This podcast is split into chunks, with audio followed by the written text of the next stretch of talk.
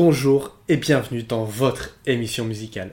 On se retrouve aujourd'hui pour un nouvel épisode. On continue notre série sur la Motown et aujourd'hui on va parler d'un de ses plus fidèles membres, Stevie Wonder. Stevie Wonder, de son vrai nom, Steveland Hardaway Judkins, est né le 13 mai 1950 à Saginaw dans le Michigan. Il est né avec 6 semaines d'avance et souffrait de rétinopathie de la prématurité, une affection oculaire qui s'est aggravée lorsqu'il a reçu trop d'oxygène dans une couveuse. C'est ce qui l'a rendu aveugle. Dès son plus jeune âge, il a montré un intérêt et un talent exceptionnel pour la musique. Malgré sa cécité depuis la petite enfance, il va commencer à jouer de plusieurs instruments, dont le piano, la batterie, l'harmonica et la basse. À l'âge de 11 ans, Stevie Wonder signe un contrat avec Motown Records et son ascension fulgurante commence. Sous le nom de Little Stevie Wonder, il sort son premier album, The Jazz Soul of Little Stevie. Cet album est seulement instrumental, mais cet album dévoile déjà son incroyable virtuosité musicale. Cette même année, il réalise aussi un album de reprises sur les chansons de Ray Charles, intitulé Tribute to Hunker Ray. Au cours de ces années 1960, il va enchaîner les succès avec des chansons telles que Fingertips Part 2, qui devient son premier succès au Billboard Hot 100, et Uptight Everything Alright en 1965. Ces hits lui apportent une véritable reconnaissance et établissent sa réputation en tant que jeune prodige de la musique.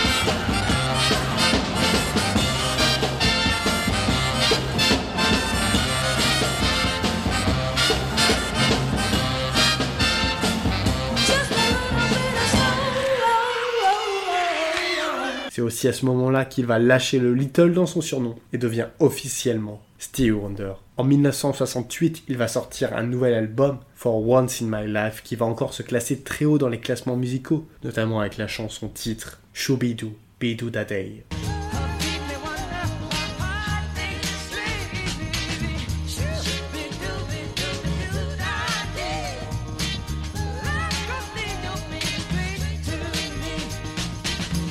Mais le jeune Stevie Wonder enchaîne les succès avec la sortie de sa balade pop, My Cherry d'amour, qui va se classer encore très haut dans les classements et dans les ventes. En ce début d'année 70, il enchaîne encore. Il n'a pas le temps avec un nouvel album, Sing, Seal, Deliver, qui va se classer très bien, notamment avec la reprise de la chanson We Can Work It Out des Beatles. En partie grâce à son talent inné, mais aussi en raison de son engagement profond dans son métier, Wonder a dû faire face à la difficulté de rester pertinent en tant que musicien, alors qu'il passe du statut de garçon à celui d'homme et que sa voix mûrit pour devenir un ténor éclatant. En 1971, Stevie Wonder négocie un nouveau contrat avec la Motown qui lui donne un contrôle presque total sur ses disques et augmente considérablement ses redevances. Il s'agit d'une concession sans précédent de la part de Berry Gordy. Mais sur le plan artistique, c'est exactement ce dont Stevie Wonder a besoin. Cette année-là, il va sortir un nouvel album, Where I'm Coming From.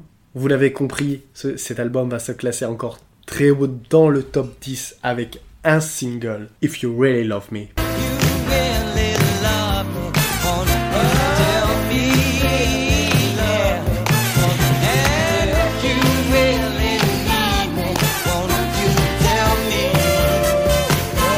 N'a pas le temps. Dès l'année suivante, en 1972, un nouvel album, Music of My Mind. Un album par an, c'est pas assez. Il s'ennuie. Alors il va sortir une deuxième masterclass avec son album Talking Book, qui fait partie de ses meilleurs albums avec certainement sa chanson la plus connue, Superstition. Mais sur cet album, on a aussi la ballade You Are the Sunshine of My Life.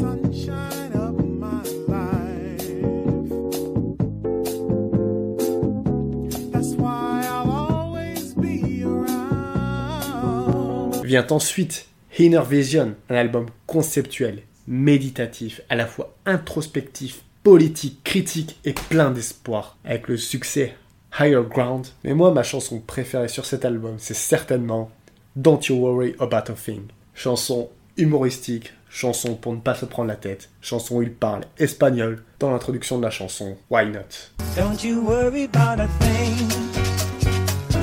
Don't you worry about a thing.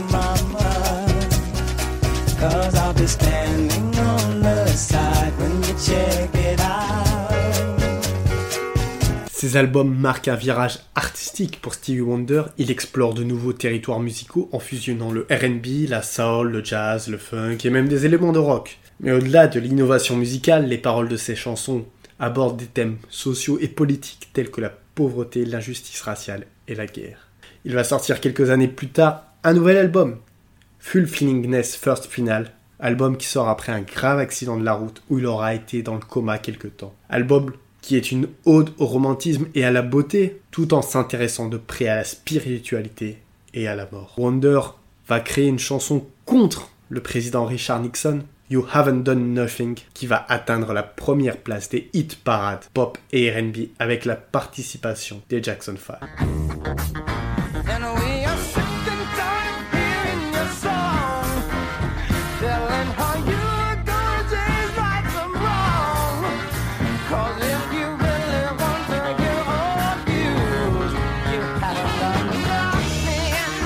Malgré cet éventail d'albums, c'est le double album, en 1976, Songs in the Key of Life, qui est considéré par beaucoup comme le projet le plus abouti, le plus légendaire, et certainement l'un des plus grands disques de tous les temps. Plus grand dans le sens que cet album dure presque une heure et demie, on est presque sur les deux heures d'album, mais aussi grand dans le sens qui l'offre un riche éventail de chansons avec des fusions de genres à profusion, et qui couvre tous les sujets, de la diversité ethnique aux États-Unis aux fantastiques communautés utopiques, en passant par les relations vengeresses et l'amour transcendant avec des chansons comme Sir Duke ou encore la fameuse Isn't She Lovely?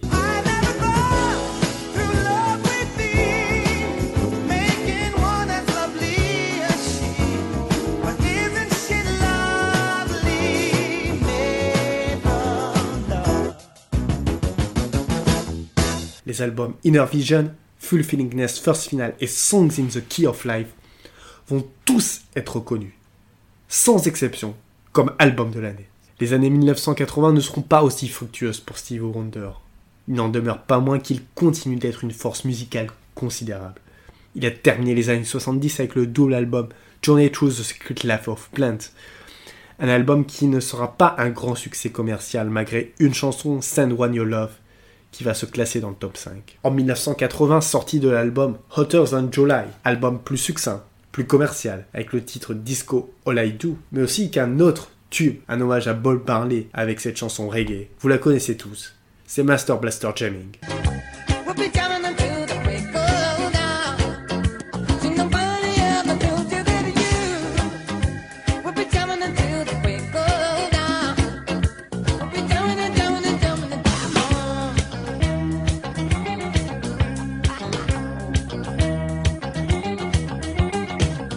Même si les années 1980 ne sont pas aussi fructueuses, il va faire équipe avec l'ex Beatles, Paul McCartney, pour le single Ebony and Ivory, qui va se classer numéro 1 aux États-Unis et au Royaume-Uni. Une chanson qui promouvoit l'harmonie raciale et qui va figurer sur l'album Tug of War de McCartney. Il va être invité en 1984 à composer la bande originale du film The Woman in Red de Jane Wilder.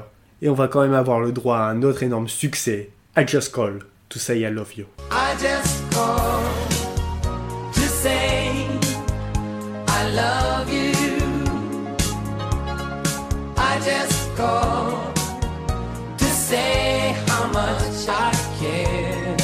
Même si je répète que les années 80 sont moins fructueuses, il va quand même sortir un autre album en 1985, Square Cycle, et le titre Part-Time Lover qui va atteindre le top des classements. Et un autre album deux ans plus tard, Characters, avec encore une de mes chansons préférées, Skeletons.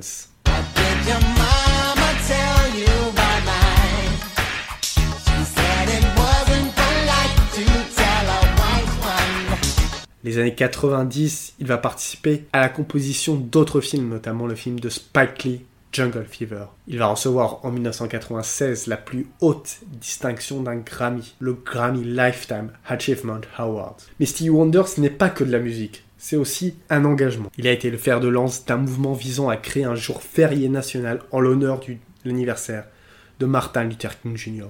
Célébration qu'il a chantée dans le morceau Happy Birthday de Hotter Than July. Il va dédier aussi sa victoire aux Oscars à Nelson Mandela, militant anti-apartheid et futur président de la République. Il va participer aux chansons caritatives We Are the World, numéro 1 mondial, chanson pour récolter des fonds pour l'aide à la famine en Afrique. There are people dying. Oh, and it's time to lend a hand to life. The greatest gift of all.